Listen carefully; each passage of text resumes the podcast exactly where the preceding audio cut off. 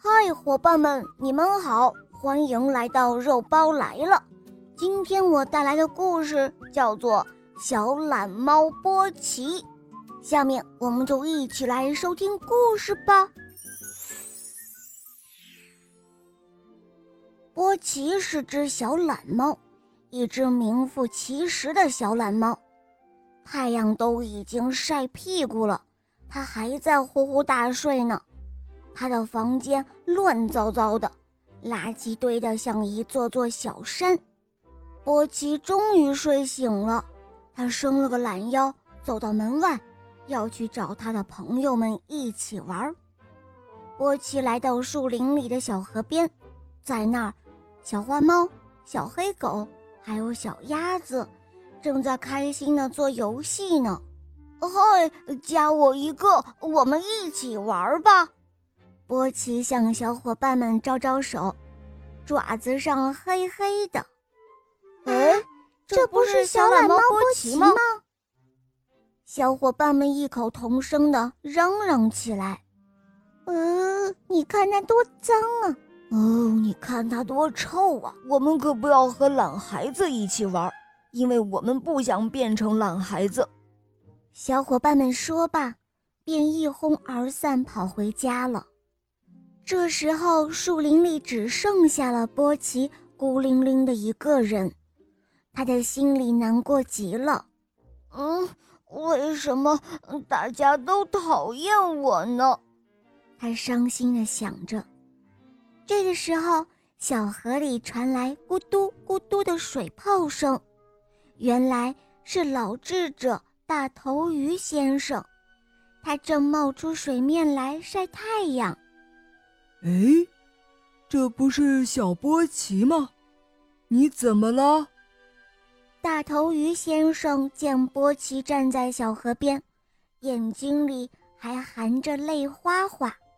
大头鱼爷爷，波奇说：“为什么大家都叫我小懒猫？为什么大家都不喜欢和我玩呢？我该怎么办呢？”波奇说着，伤心地抹了一把眼泪，脸上划出了一道道的黑线线。大头鱼看着变成小花脸的波奇，他笑了。他慢吞吞地回答波奇说：“小波奇呀，既然你知道大家都叫你小懒猫，那你就把自己懒惰的毛病改一改啊。”大家不就喜欢你了吗？嗯，哦，对啊，波奇拍拍小脑袋，我去做一个勤快的小猫咪，朋友们不就喜欢我了吗？谢谢您了，大头鱼爷爷。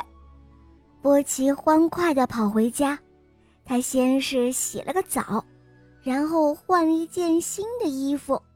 又把房间收拾得干干净净的，他还在房间里摆上了又香又美丽的鲜花。一会儿的功夫，鲜花的香味儿就把小动物们全都吸引过来了。哇，你们看啊，这房子多美啊！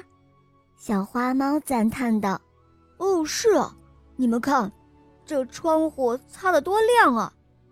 小黑狗感慨道：“哈哈，你们看啊，这个又漂亮又干净的小猫咪是谁啊？”